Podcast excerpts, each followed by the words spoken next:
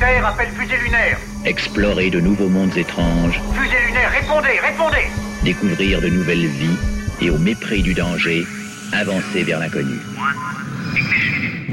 Sur France Inter, Comment ne pas être fasciné par la force la plus inexorable de l'univers le temps d'un bivouac. Alors nous sommes allés voir. Daniel Fievé. Dans le top 10 des métiers que tout le monde connaît mais que quasiment personne n'exerce, celui d'astronaute occupe une bonne place. Voilà typiquement le genre de métier auquel on rêve quand on est petit et qu'on oublie en grandissant. À quelques exceptions près, bien sûr. Il se raconte qu'avant de devenir le dixième astronaute français, le petit Thomas Pesquet a passé de longues heures à piloter le vaisseau spatial en carton que lui avait confectionné son papa. 30 ans plus tard, il s'asseyait à bord d'un vrai vaisseau Soyouz et mettait le cap sur la station spatiale internationale pour y travailler pendant six mois. Alors la question se pose, qu'est-ce que Thomas Pesquet a de plus que tous les autres enfants de sa génération qui rêvaient eux aussi un jour d'aller voir d'un peu plus près les étoiles? Faut-il être déjà un peu extraterrestre pour obtenir son ticket pour l'espace? C'est ce que nous allons voir cet après-midi. Thomas Pesquet nous emmène bivouaquer en apesanteur. Le Soyuz est passé en alimentation interne. Le lancement maintenant est démarré.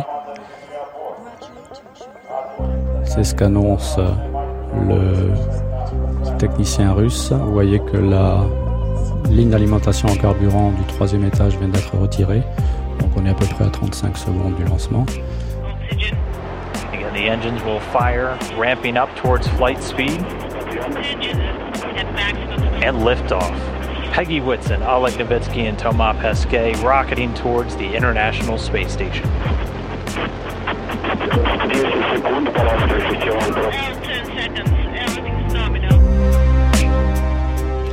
Bonjour Thomas Pesquet. Bonjour. Nous étions le 17 novembre 2016, le lanceur Soyouz s'arrachait du sol de Baïkonour et vous étiez à bord, vous vous apprêtiez à devenir le dixième Français à atteindre l'espace.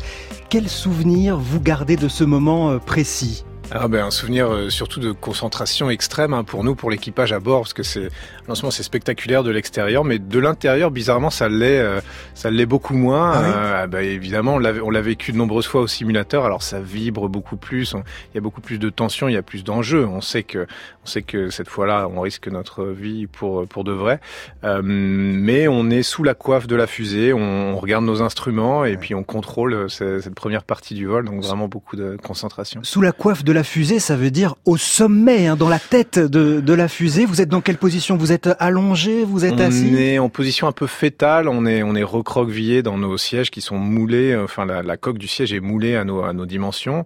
Euh, on est attaché, en fait, on a pas mal de sangles un petit peu partout. La sensation est étrange, on a vraiment l'impression d'être ligoté à un, Ah oui missile balistique. Ah ouais, ouais. Et euh, et pour atteindre cette capsule, donc on monte en, en ascenseur le long de la fusée. Je me rappelle que ça, ça me paraissait interminable. À chaque fois, je me disais non, mais là on est arrivé. Ah ben non, on continue. Là on est arrivé, ça, on continue. Ça commence à faire haut quand même, 53 mètres hein, de hauteur. Euh, donc ça fait euh, quelques étages quand même. Et puis voilà, descendre dans le, se, se, se, se loger dans la fusée, c'est c'est- petit, il n'y a pas de place. et Il y a un côté sous-marin. On ferme, on ferme des gros sas métalliques sur vous qu'on boulonne.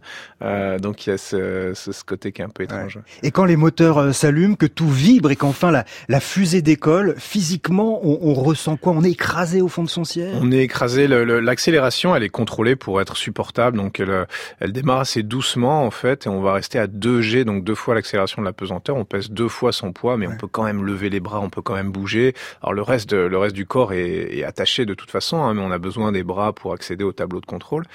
Euh, et ensuite, on va monter successivement vers euh, au maximum 3, à peu près 3 G au décollage. Donc c'est très supportable et c'est assez doux en fait. C'est une accélération constante. La fusée, elle accélère quasiment constamment depuis le décollage jusqu'à la mise en orbite, euh, à part à la transition entre les, les différents étages de la fusée.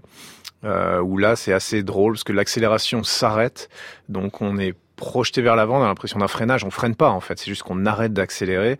Et ensuite le deuxième étage se, se met en marche. Et là c'est un vrai coup de pied aux fesses, bam, on repart dans le, dans le siège. Et là c'est parti pour la, pour la suite. Ouais, alors, cette, euh, cette aventure démarre pour vous en réalité huit ans plus tôt. Euh, Vous êtes pilote chez Air France quand en 2008, l'agence spatiale européenne, l'ESA, lance un, grand recrutement à travers toute l'Europe à la recherche de sa nouvelle promotion d'astronautes. Et tous les médias s'en font l'écho à l'époque, à commencer par France Presse.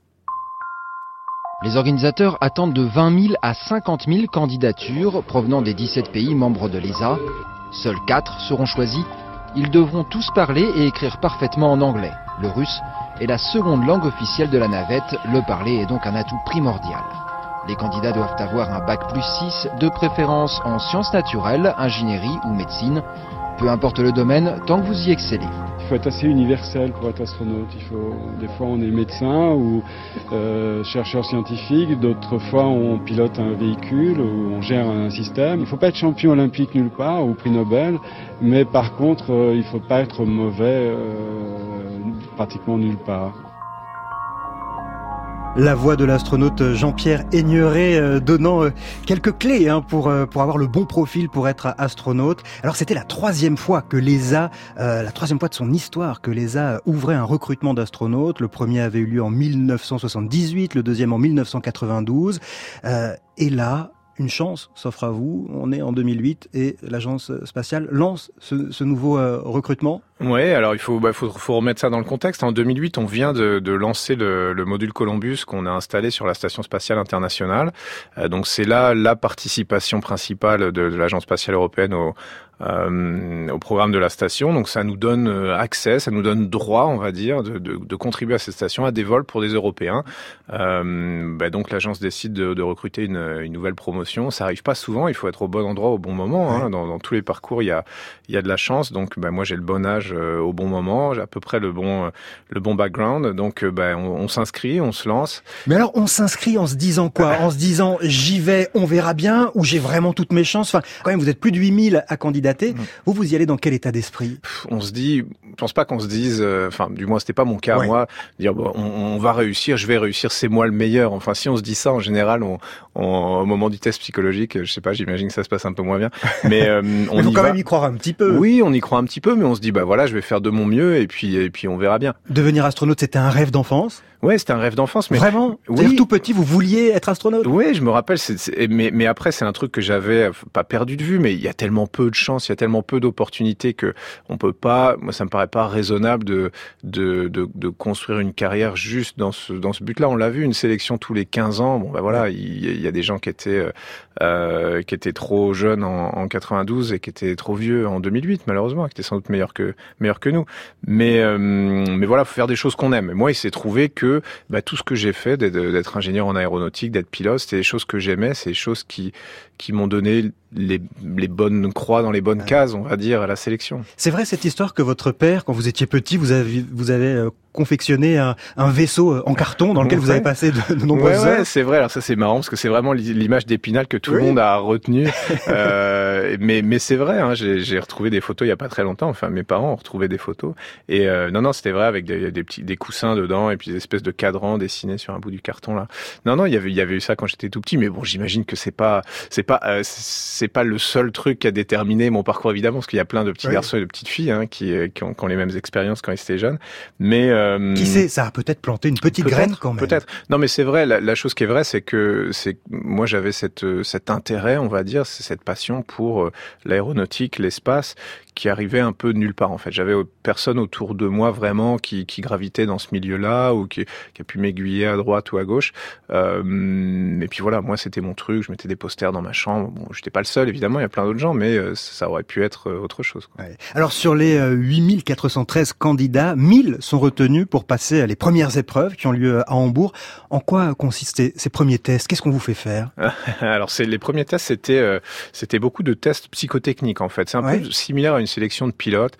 Ça va être des suites de chiffres sans fin qu'on entend dans un casque et donc le, le, la voix énumère des chiffres. Puis on va s'arrêter. À ce moment-là, il va falloir entrer sur son petit clavier tous les chiffres dont on se rappelle, mais en partant de la fin et en remontant vers le début. Ah oui. euh, ce genre de truc où euh, un, on a un cube qui s'affiche sur l'écran avec une, une, croix rouge sur une face, un, un cube en 3D vectoriel. Là.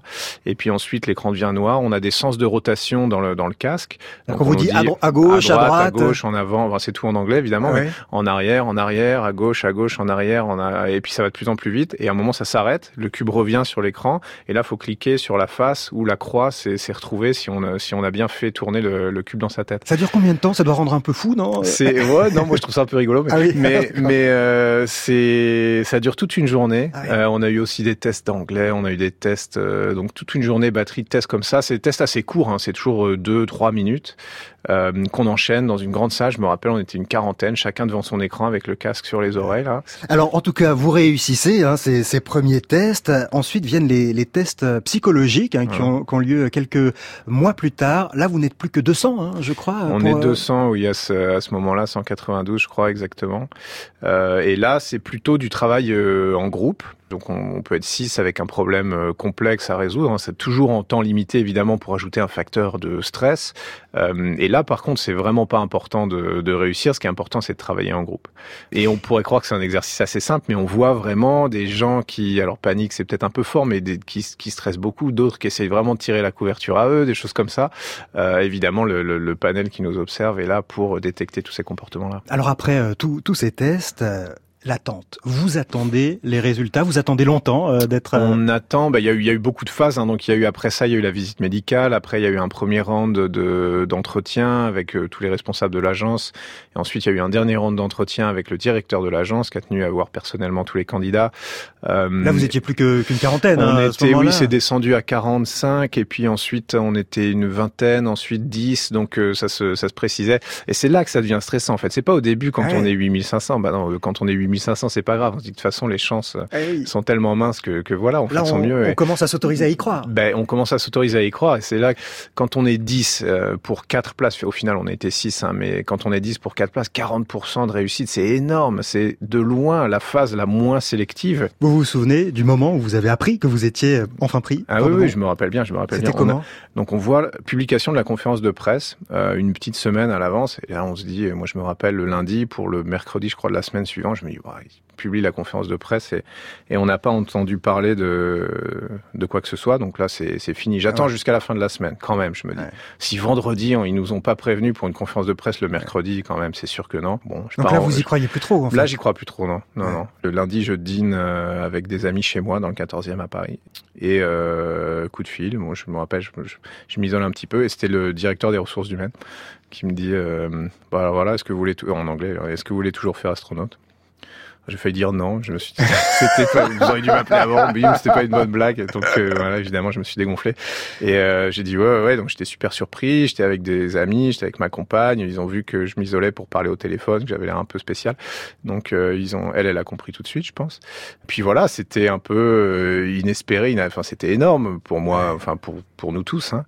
Euh, donc on est sorti, on a on a bu un verre pour fêter ça. Et puis dès le lendemain, en fait, on a commencé à préparer la suite. Et oui, parce que la suite, c'est ensuite c'est c'est de longues années d'études qui vous attendent. C'est une formation. Vous retournez à l'école pour plusieurs années. Ah oui, on retourne complètement. Bah, J'y suis encore hein, quasiment. Être astronaute, c'est un peu être à l'école toute sa vie, donc faut quand même aimer ça. Hein. Le, le, petit message à passer, c'est il faut aimer les, les, études et apprendre et se remettre en question. C'est pas toujours facile hein, à partir d'un certain âge. Et donc l'entraînement initial, pour la première fois, fait en Europe. Hein, D'habitude, on, on faisait confiance à la NASA ou à nos partenaires russes. On envoyait nos astronautes euh, on va dire à l'école, à l'école primaire des astronautes euh, chez eux. Et là, pour la première fois, on décide de le faire chez nous, à Cologne, en Allemagne, au centre des astronautes. Et, euh, et voilà, tous les six, on, on, retourne à l'école. Et c'était vraiment ça, emploi du temps de la semaine, ouais. sport le matin, russe l'après-midi, ouais. etc. C'est le russe qui était une des étapes les plus dures à franchir, apprendre le russe. Ouais, ouais, ouais. sauf pour Samantha qui elle parlait déjà bien le russe. Samantha qui est très très douée en langue. Euh, une des six, une des six, ouais, Samantha, ma collègue italienne, ouais. Pour les cinq autres, ouais, ça a été le, le, je pense, la chose la plus difficile. Partir de zéro et puis arriver à maîtriser une langue suffisamment pour pouvoir bah, voler dans un véhicule euh, dans cette langue. Et le 17 novembre 2016, donc, le moment tant attendu arrive. Vous embarquez pour l'espace. Vous allez nous raconter comment s'est déroulée cette mission de six mois tant attendue. Thomas Pesquet nous emmène bivouaquer dans la station spatiale internationale cet après-midi.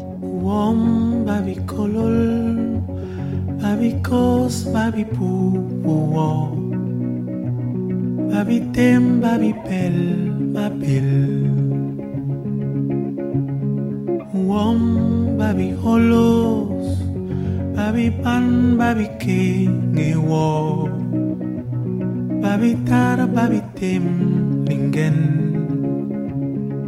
New Guinea, jelong i porol. New Guinea, chorol, ni yo matai. Yukinis rose long iporola Mbai di soros Di mi lo di yo Di on divi mi sem yo Mbai di pos mm, Di on di quest yo Dibi lo, dibi soros dio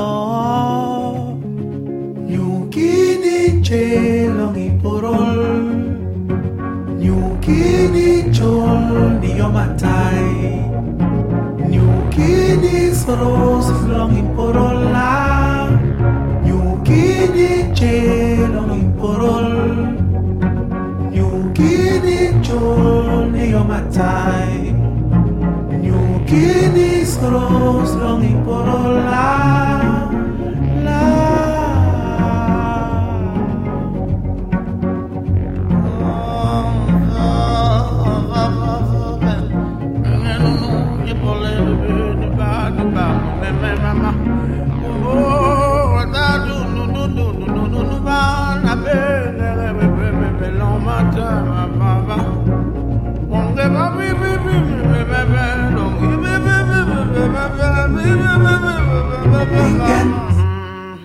C'était le Camerounais Blik Bassi qui chantait M. Dopol sur France Inter.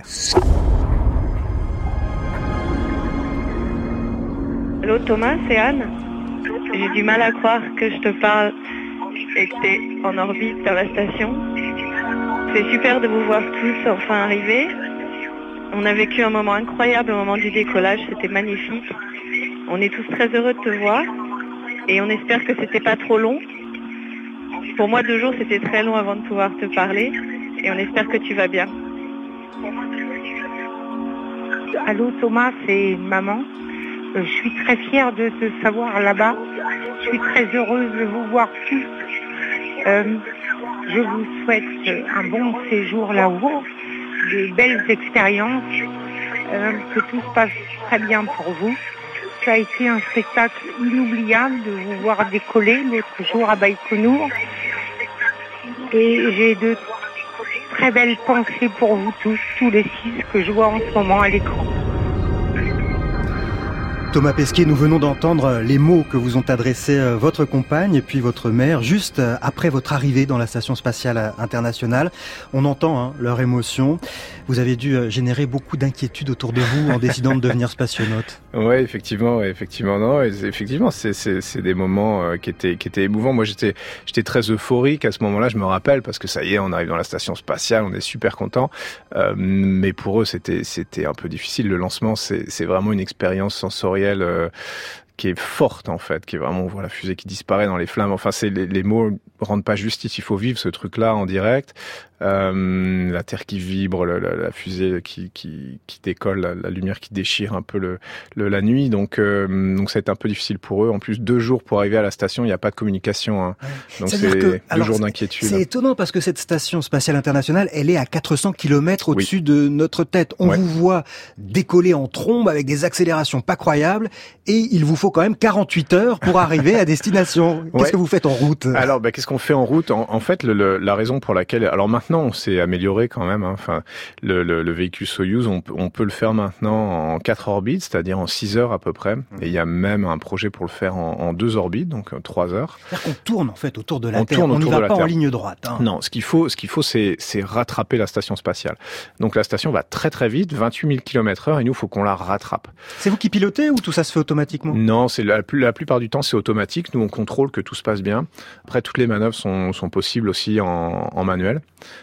surtout en fait quand on arrive autour de la station et là la manœuvre d'arrimage, enfin de manœuvre autour de la station et d'arrimage, ça ça ressemble un petit peu à, une, à, un atterrissage en avion, un tour de piste atterrissage. Euh, mais voilà en fait c'est pour ça qu'on met euh, qu'on met si longtemps. Et alors à bord vous étiez avec vos deux coéquipiers qui ouais. avaient été euh, choisis pour euh, pour faire cette mission avec vous. Qui sont-ils vos deux compagnons de route? Ah, ben, c'est des vétérans de le, de l'espace on va dire. Moi j'ai vraiment eu beaucoup de chance parce que bah voilà on, on s'entend avec tout le monde, on est compatible, on est sélectionné pour ça ça, mais on a plus d'atomes crochus avec certains. Euh, et nous, on s'est vraiment super bien entendu. Donc c'était Peggy Whitson, qui était euh, donc commandant de la station qu'il a été avant, qu'il a été deux mmh. fois, euh, qui a maintenant tous les records euh, pour un, on va dire un non russe en termes de temps dans l'espace, en termes de nombre de sorties extravéhiculaires. Elle en a fait 10, elle, elle, a passé trois missions de six mois et plus à bord de la station. Quelqu'un de très expérimenté, hyper compétent et extrêmement sympa avec qui je me suis vraiment bien entendu. Une pointure. Une pointure. C'est la, chef. C'est la chef d'équipe. C'est la chef. C'est la référence euh, à la NASA. Quand vous dites Peggy Whitson, les gens mettent, mettent la main sur, le, sur la couture du pantalon, hein, quasiment. Et avec donc euh, Oleg Novitsky. Exactement. Qui est-il? Alors lui, Oleg, c'est un pilote de chasse euh, russe. C'était sa deuxième mission vers la station spatiale. Et lui, c'est vraiment le genre de personne, si vous avez besoin d'aller, je sais pas, dans un endroit difficile, faire de la survie ou aller à la guerre, il faut partir avec lui. Déjà, il a énormément d'humour ce qui est très valable. Pour une mission de six mois, ça devient important. Ça n'a pas l'air, ça a pas l'air comme ça, mais vraiment, ah, vraiment, si, ça si, fait je veux bien vous croire. vous allez quand même passer 24 heures sur 24 ensemble. Hein. Exactement. C'est, c'est, c'est quelqu'un qui est, qui est aussi hyper compétent, qui pourrait résister à tout physiquement, et c'est, c'est quelqu'un qui est, qui est, qui, est, fort, qui est moralement, qui est, qui est droit, mais qui en plus euh, ben, est à l'écoute des gens, très sympa, parce que forcément, on n'attend pas forcément de ce profil un peu militaire, un peu, mmh. un peu guerrier, et on s'est vraiment, vraiment très, très bien entendu avec lui aussi. Autrement dit, vous êtes le, le petit jeune Moi, je suis de la bande. Ouais. Ouais, ouais, c'est ma première mission euh, et, et c'est ça qui est super sympa, c'est qu'on a eu cette dynamique qui était qui était vraiment bien. Peggy c'était vraiment la, la plus expérimentée, euh, Oleg sa deuxième mission et moi j'étais le, le, le, petit jeune en fait. Mais du coup chacun avait un peu ses spécialités parce que bon il faut, faut, faut dire les choses avec un iPad. Euh, moi j'étais plus à l'aise que Peggy par exemple. Donc c'est utile ça pour la ah, station. Oui, bien sûr, bien sûr. Non non mais bon un iPad c'est un exemple, mais le côté informatique, bah évidemment il y a 150 euh, laptops un peu partout dans la station. Ouais. Il y a un réseau à l'intérieur qui nous sert à échanger tout ça. Donc, euh, donc chacun a amené, bon c'est un exemple, mais chacun a amené un peu ses, ses spécificités, ouais. ses qualités, et on a une bonne dynamique d'équipage. Alors, je vous propose, je vous téléporte Thomas Pesquet dans la station pour une petite visite guidée de votre chambre. Nos chambres à coucher, c'est ce qu'on appelle les crew quarters en, en, anglais. Il y en a quatre ici. Dans ce module, il y en a un en haut, qui est au plafond, Sergei, un collègue russe. Un euh, sur le côté tribord, où dort Peggy, un collègue américain un sur le côté bâbord, c'est le quarter du, du, commandant de la station, Shen Kimbo, et le mien, il se trouve ici. Et à l'intérieur, euh, c'est petit, c'est comme une cabine téléphonique, mais c'est assez cosy. J'ai euh, mon ordinateur pour envoyer des emails à ma famille, pour appeler aussi euh, sur Skype avec un casque. J'ai un deuxième ordinateur, j'ai mon iPad, j'ai mon nécessaire de bureau. Ici, on, évidemment, on accroche tout au mur parce que c'est comme ça qu'on stocke nos choses en apesanteur. J'ai mon calendrier de l'avant pour le mois de décembre. Euh, j'ai des habits de rechange, j'ai du stockage un peu partout. Et ici, sur ce mur-là, j'ai mon duvet qui est tout bêtement accroché. Et c'est là-dedans que je dors. En fait, j'enfile ce duvet, je passe les bras comme ça. Et la nuit, je dors verticalement. Euh, c'est très confortable parce qu'on n'a pas le poids du corps et on dort extrêmement bien en apesanteur. On dort vraiment euh, si bien que ça dans cette station euh, non. non, si, moi, moi j'ai eu de la chance parce que je dormais assez bien. Ouais. Euh, mais il y a des gens qui dorment très mal. En fait, on n'a pas la sensation de reposer sur quelque chose qui est qui, qu'on a eu depuis qu'on est tout bébé, en fait, hein, qui est vraiment, je pense, profondément ancré dans le dans le dans le système nerveux, on va dire, dans le cerveau. Et puis on n'a pas la sensation d'avoir un duvet, une couette, une couverture qui repose sur nous. Oui. C'est un peu bizarre en fait d'être en apesanteur comme ça. Euh, mais moi, ça m'a pas gêné. Parfois, quand on se réveille au milieu de la nuit pour se rendormir, c'est un peu difficile parce qu'on peut pas tourner. Il puis... y, y, y, a un bruit en permanence. Ouais, également. Et puis on n'y pense pas, mais il doit, ça doit sentir terriblement le renfermer à bord de cette station spatiale. Ouais, le bruit, ça me, ça me, ce que je me disais en écoutant l'extrait. Le, D'ailleurs, on entend la transition entre à l'extérieur du crew quarter de la cabine et à l'intérieur, parce que lui, il est insonorisé, c'est ouais. la Condor. Mais il y a des ventilateurs en permanence. Et ça sent le renfermer, ben, sans doute, mais la bonne nouvelle, c'est qu'on le sait pas, on s'en rend pas compte. Il euh, y, a, y, a, des endroits, qu'on, moi je me rappelle de l'odeur d'encens, je trouvais que ça sentait l'encens mmh. en rentrant dans la station, je sais pas pourquoi, j'ai jamais trop bien su, mais bon, après on a, on a le, je pense le système euh, olfactif qui est un petit peu atténué. C'est comme dans un sous-marin ou comme dans un avion. Il paraît que dans un avion de ligne, après, après 12, 12 heures de vol, quand on ouvre la porte, ça sent pas très bon, mais les gens qui sont à l'intérieur le sentent pas, donc tant mieux. À quoi ressemblent vos journées type à bord de cette station? Ah, La journée type, c'est toujours la même. On commence à 7h30 du matin par euh, un briefing à la radio, en fait, avec tous les centres de contrôle qui sont répartis euh, tout autour de la Terre, chez les partenaires de la station spatiale.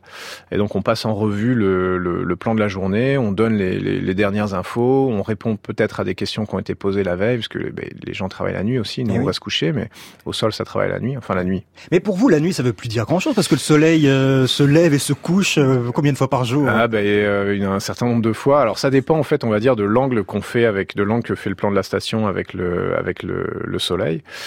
Mais on va dire, allez, c'est 15-16 fois, normalement, qu'on qu'on fait le tour de la Terre. Une heure et demie d'orbite sur 24 heures.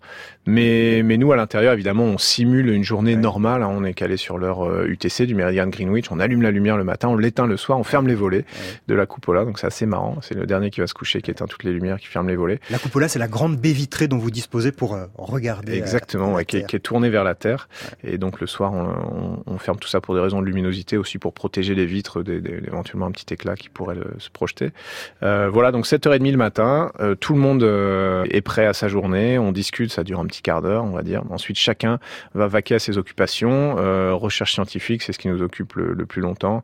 Donc on va faire des expériences euh, européennes dans le laboratoire Columbus, japonaises dans le module japonais, euh, américaine, russe, pendant toute la journée, seul ou à plusieurs. On fait de la maintenance préventive, on fait de la maintenance, euh, parfois on répare des choses qui cassent, de l'entretien, de la logistique aussi. On, a, hum, on passe pas mal de temps à, à- à bouger des, bah, du ravitaillement, on, on a des véhicules qui, qui nous amènent des choses, on, on évacue nos, nos déchets, et puis deux heures et demie de sport par Ouais, jour, et tout ça. ça, nous emmène jusqu'à en général 19h30, 20h le soir. C'est réglé comme du papier à, Ah oui. à musique. hein. Pendant, euh, pendant six mois, vous n'avez pas une minute à vous. Est-ce que vous avez quand même un petit peu de temps pour vous détendre, pour faire autre chose que euh, toutes ces tâches? On a, eh ben, après 20 heures le soir, on va dire, entre, entre 20 heures le soir et, et 7h30 le, le, le matin, ben, on fait ce qu'on veut. Évidemment, il faut trouver quand même quelques heures de sommeil là-dedans. Bah oui. Mais bon, les gens sont libres d'occuper leur temps libre comme ils, euh, comme ils l'entendent. Et le dimanche, le samedi, euh, on travaille, allez, on va dire une demi-journée ou les deux tiers de la journée.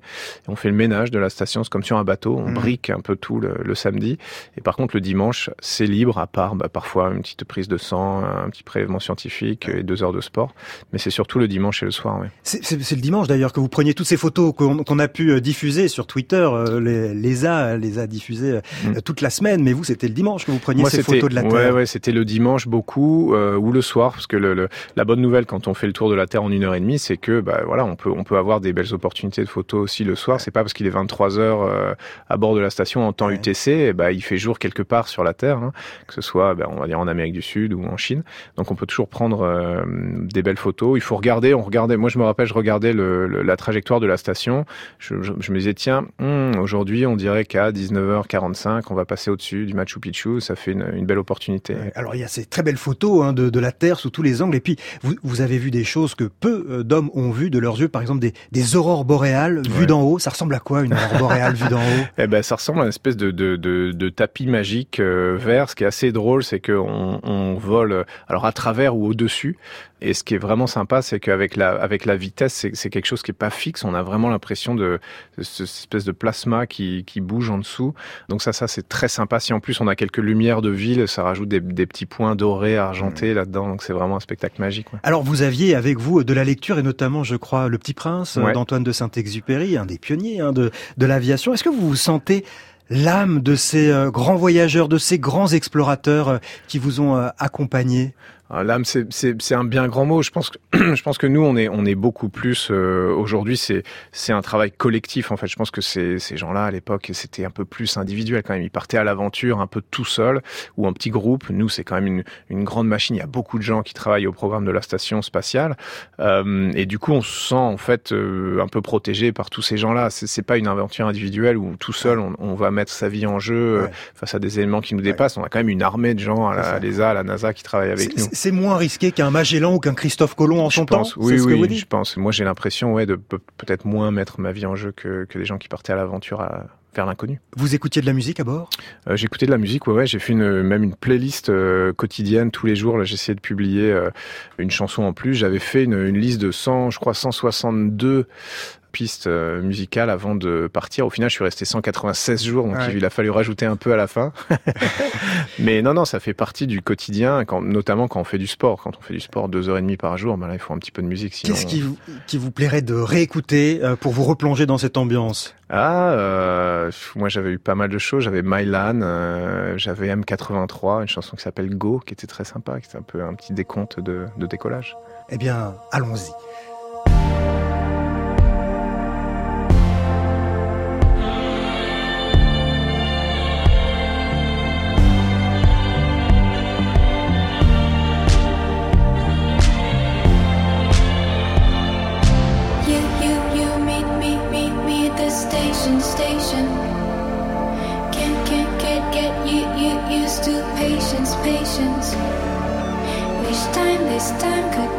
Just be a bit short and short and bit, bit between us six million seasons.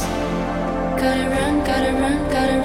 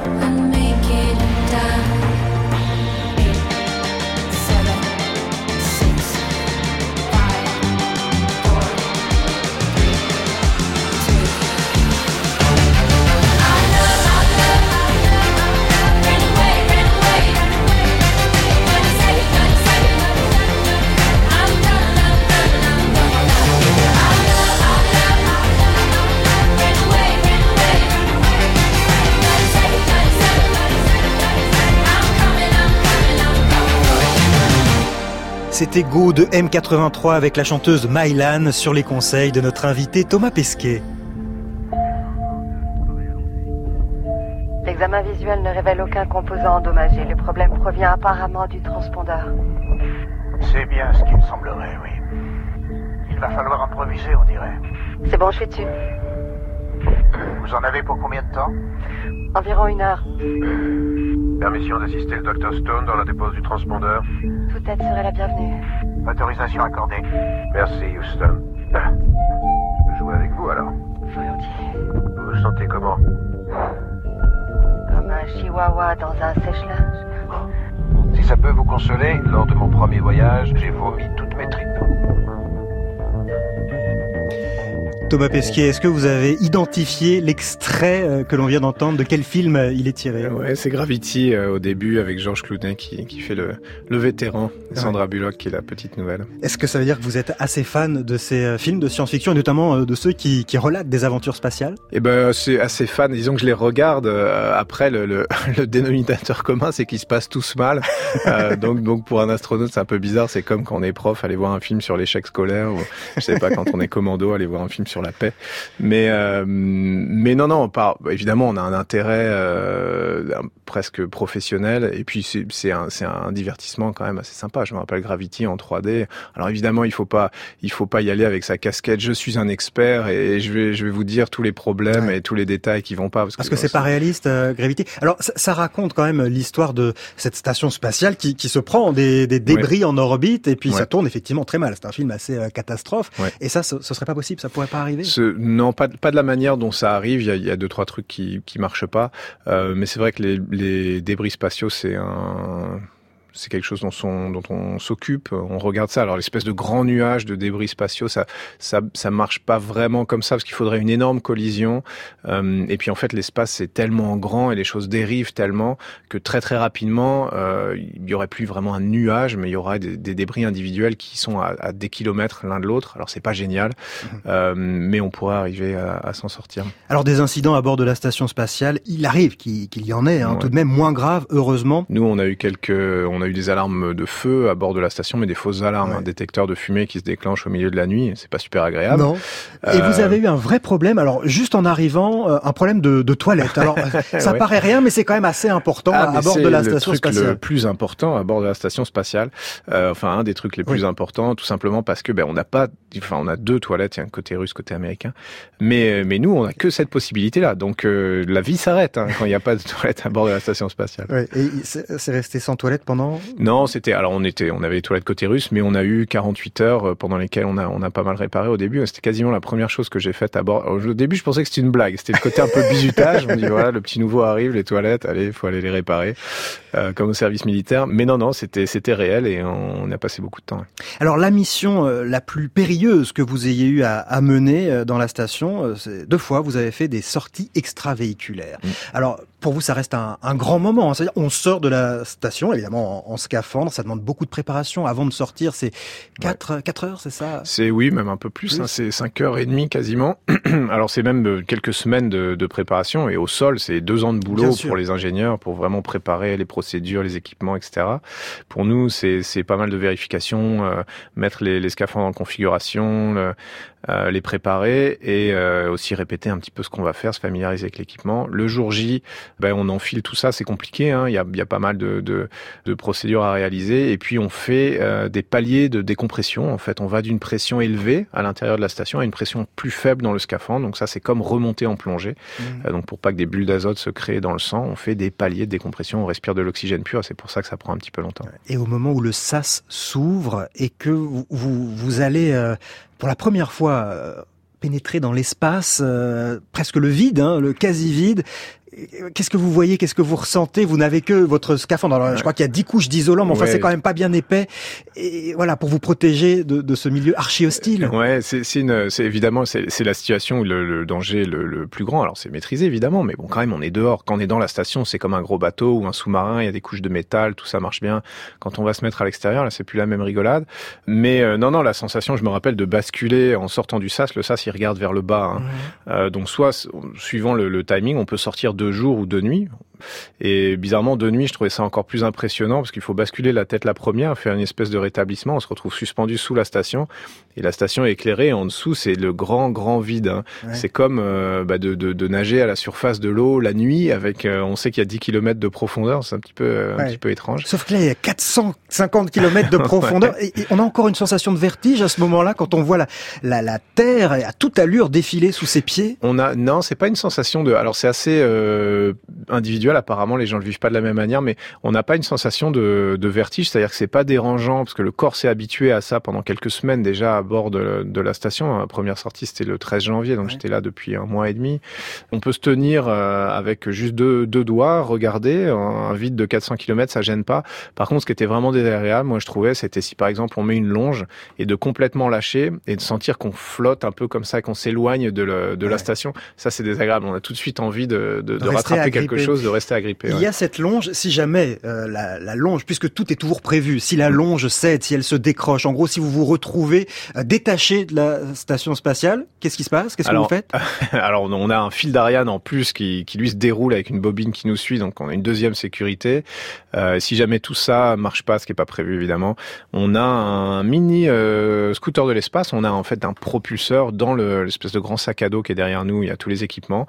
On pourrait déployer une, une petite manette qui sortirait sur le côté comme ça et se, se, se piloter, piloter un retour vers la station. On s'entraîne à ça en réalité virtuelle. Évidemment, Ouais. on peut pas vraiment s'entraîner en vrai, Euh, mais en gros, on a assez de, de carburant, enfin c'est du gaz hein, de propulsion pour revenir vers la station. On a une, une chance de, de retour. C'est pour ça on s'entraîne au sol à essayer de le faire bien en une C'est-à-dire fois. que si jamais la première fois vous échouez, vous avez plus assez de carburant Oui, pour voilà. retenter le coup. Ouais, c'est ça, c'est ça. D'accord, ouais, on a, ouais, bon, Et ce qui est, ce qui est vraiment, ouais, ce qui est pas génial, c'est qu'en plus on, on, on pourrait passer très très près. On fait très très près et très très très lentement, mais ça ça changerait rien du tout en fait. Si on a mal visé, ben on va on va dériver très On peut près pas très nager, on peut pas, Ah on peut non, pas exécuter peut- quelques petits mouvements pour se rapprocher. du tout. Eh oui. On peut rien faire Voilà, du tout. ça doit être terriblement. Il y avait quand même une pression à, à ce moment-là euh, quand vous quand vous sortez. C'est ouais, c'est c'est ah oui non, c'est sûr qu'on sent que le- l'enjeu est, est élevé.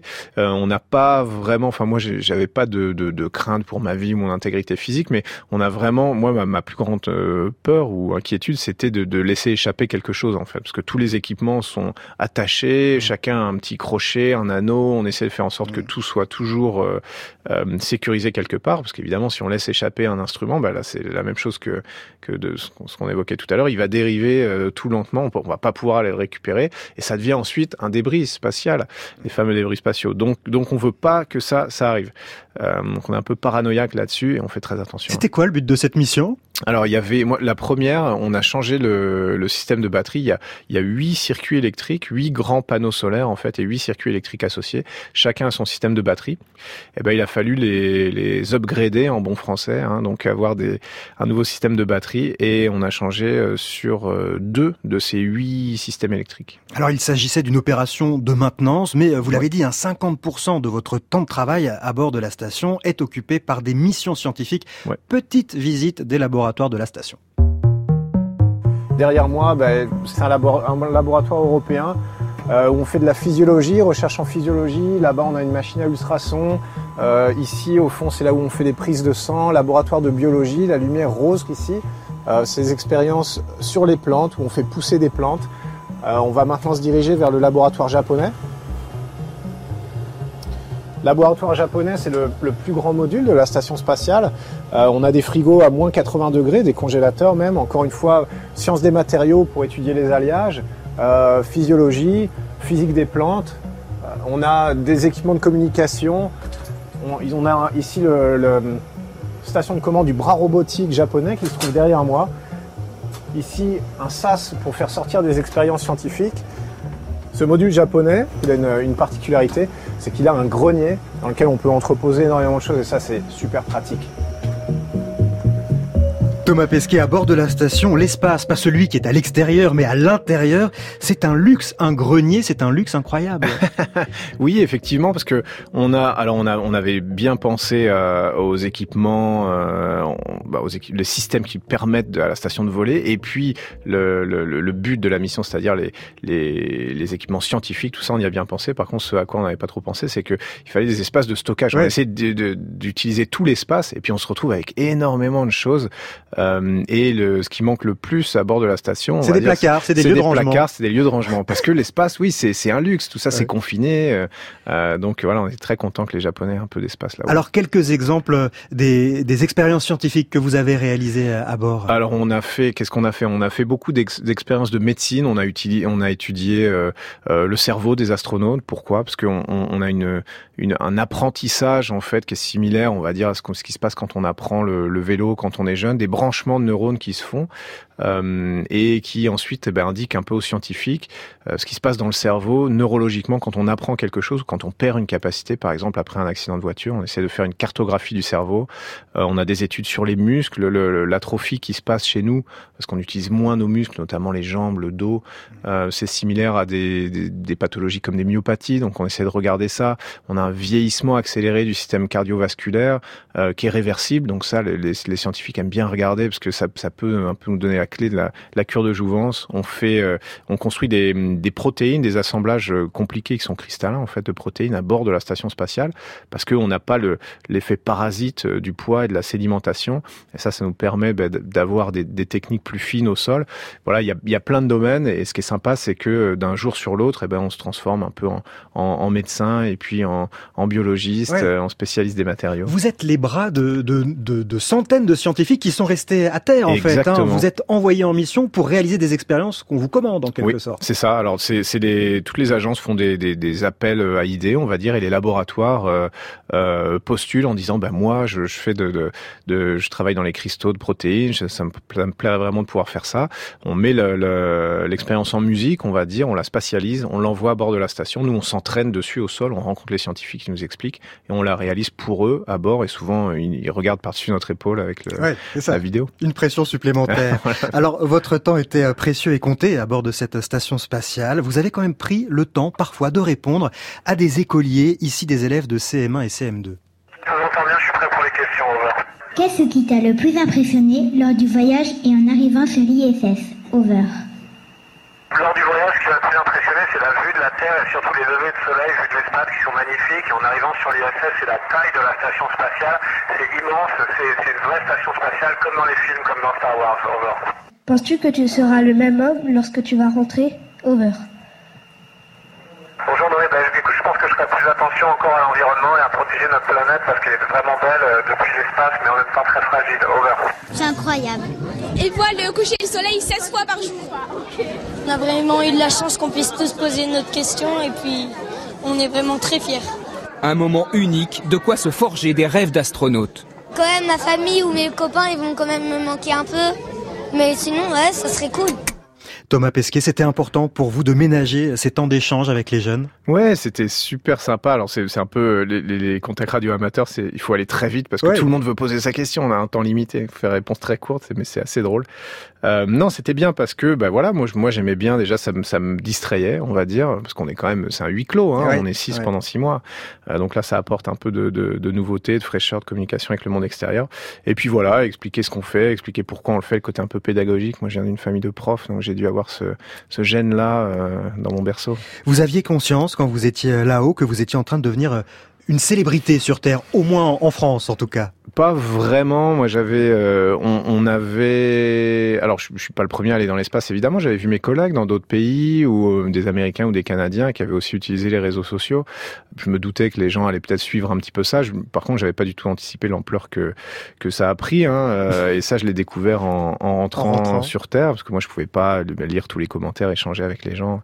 Mais tant mieux. Enfin, tant mieux. Ça veut dire que le, le- les thèmes intéressent les gens, que ça fait rêver l'espace, qu'il y a un potentiel de rêve, et puis que que les gens nous, nous soutiennent dans ce qu'on fait. Donc, tant mieux. Nous allons voir comment s'est passé le retour dans un instant. Vous écoutez Le temps d'un bivouac avec Thomas Pesquet sur France Inter.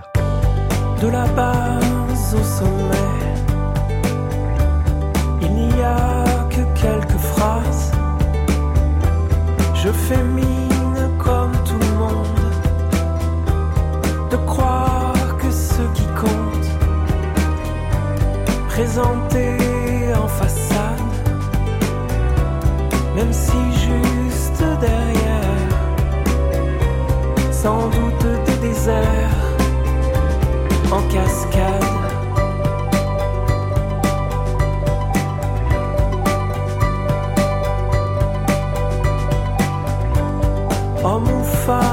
je ne vois,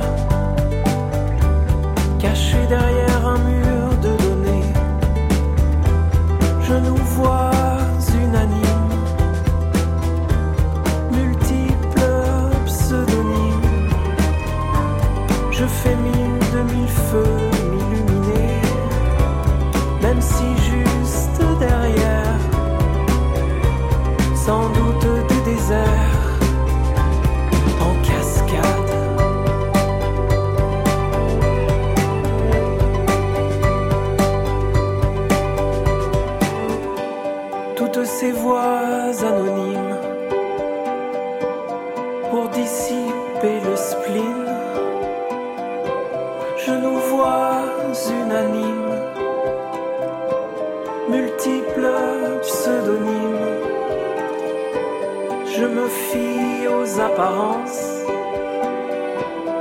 si juste derrière, sans doute des déserts en cascade.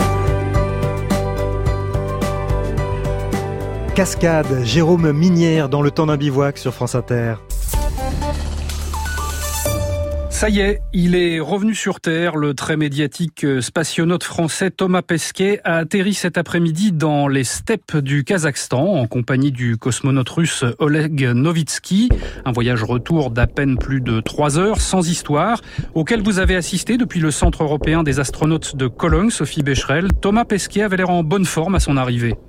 Oui, souriant, pâle, mais pour qui n'a pas vu le soleil depuis six mois, c'est plutôt normal. Thomas Pesquet est effectivement en bonne forme. Évidemment, les trois heures de descente ont été rudes. Et comme à l'accoutumée avec son collègue russe, il a été assis dès la sortie de la capsule. Après avoir été interrogé par son médecin dans la steppe kazakh, Thomas Pesquet doit s'envoler vers Cologne à bord d'un avion privé. Il est attendu ici à l'aéroport militaire à 3 heures du matin à peu près. Une première nuit vraiment allongée, un repas frais et peut-être une pluie ô combien joyeuse quand on en a été privé si longtemps. 2 juin 2017, vous retrouviez la terre ferme, Thomas Pesquet. La descente dans, l'atmosphère terrestre à bord de la capsule de retour, c'est violent? Oui, c'est violent. C'est la phase la plus dynamique, on va dire. Euh, on est écrasé par le freinage atmosphérique, donc on a 4 4G, un peu plus 4 5G. Donc là, c'est vraiment, euh, on a vraiment un, éléphant assis sur la poitrine. Euh, ça bouge énormément. Le, le, Soyuz se sépare en trois, donc un, un, vaisseau spatial étanche qui se sépare en trois, ça veut dire des explosions. Hein, ouais. C'est des, des, boulons euh, explosifs. Donc ça tape dans tous les sens. Euh, L'ouverture du parachute, c'est aussi un sacré coup. Et le, le, le choc, enfin l'atterrissage doux que les Russes appellent doux, mais qui est en fait un sacré choc avec le sol. Hein. C'est quand même un petit accident de voiture et après des tonneaux.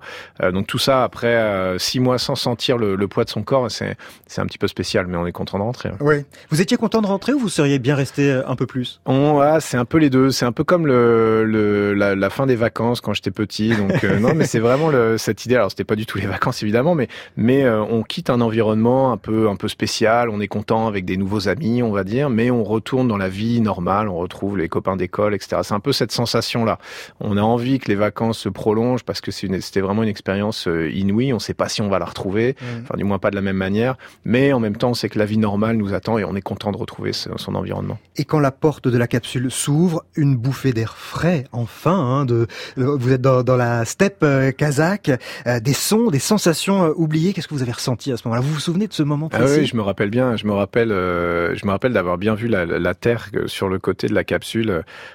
euh, parce que le, elle avait un petit peu tourné. Moi, ma, ma vitre était vraiment côté côté sol, donc ouais. je voyais l'herbe, je voyais la terre, c'était un peu marrant.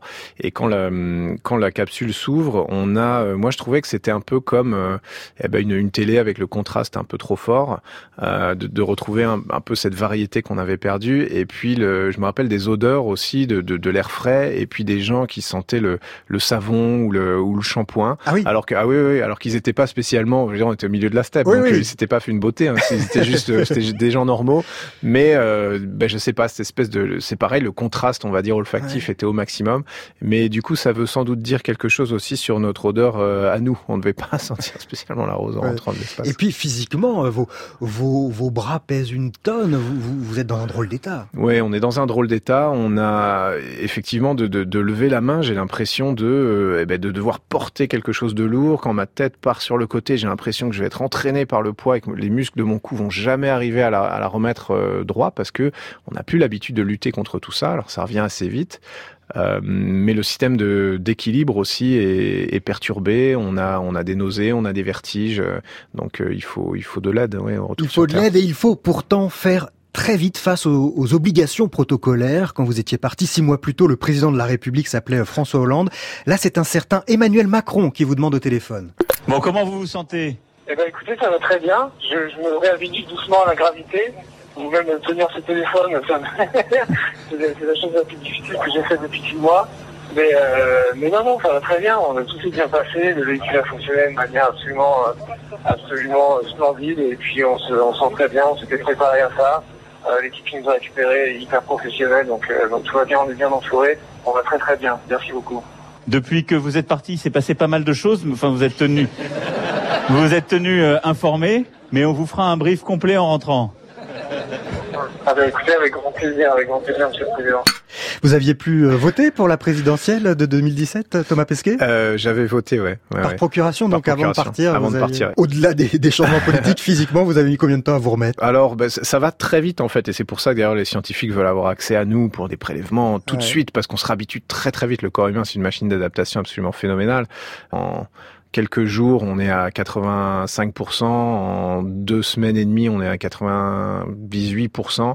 Et par contre, après les deux derniers pourcents, bah là, ça va être le cardio, la performance physique. Et ça, il va falloir 4, 5, 6 mois pour revenir au même niveau qu'avant la mission. Et psychologiquement, on se dit aussi que psychologiquement, voilà, c'était un rêve, tout, tous vos entraînements, tout était tendu vers cette mission. Vous revenez, un, un grand vide doit, doit s'offrir à, à, vous. Mais ouais, ce qui est, alors ce qui est bien, c'est que la, la, mission, elle est pas vraiment finie quand on se repose parce que on a des semaines de, euh, eh ben, de prélèvements scientifiques, de débriefing. Euh, donc on a un emploi du temps qui est aussi minuté qu'à bord de la station. Mmh. Donc ça c'est bien pendant encore quelques mois. Puis après on part en vacances, on retrouve les siens. Il y a, a pas vraiment de, enfin tout s'arrête pas, tout ça continue. A priori, le, le, prochain vol pour la station spatiale internationale, ce serait pour fin 2020, peut-être début 2021, si ouais, tout se passe bien. On, on, est, ouais, on essaie de viser ces, ces dates-là. Alors dans le cadre du programme, euh, l'agence spatiale européenne a à peu près un vol euh, tous les ans, donc c'est un peu chacun son tour entre les pays de l'Europe. Hein. Et là, mon collègue allemand revient de la station. Le prochain, c'est mon collègue italien qui décolle cet été. Suite à quoi, bah, si tout va bien, peut-être ce sera le tour de la France. Rapidement, pour conclure, les, le rêve ultime, c'est Mars, une étape peut-être sur la Lune. Vous, vous en ouais. rêvez de la Lune et peut-être même de Mars? Oui, on en rêve parce que euh, on, on, a l'ambition de, de, retourner sur la Lune de manière un peu plus durable, c'est vraiment d'avoir une station autour de la Lune, de faire des missions, de s'installer, d'utiliser les ressources au sol. Euh, et puis tout ça, c'est une grande répétition. Alors il y a des buts scientifiques, mais ce sera aussi une grande répétition pour ensuite aller vers Mars, où là, on sait que ben, on va chercher la vie, on va chercher des réponses à des questions un peu fondamentales. Merci Thomas Pesquet d'être passé par le temps d'un bivouac. On vous souhaite le meilleur pour la suite. Merci.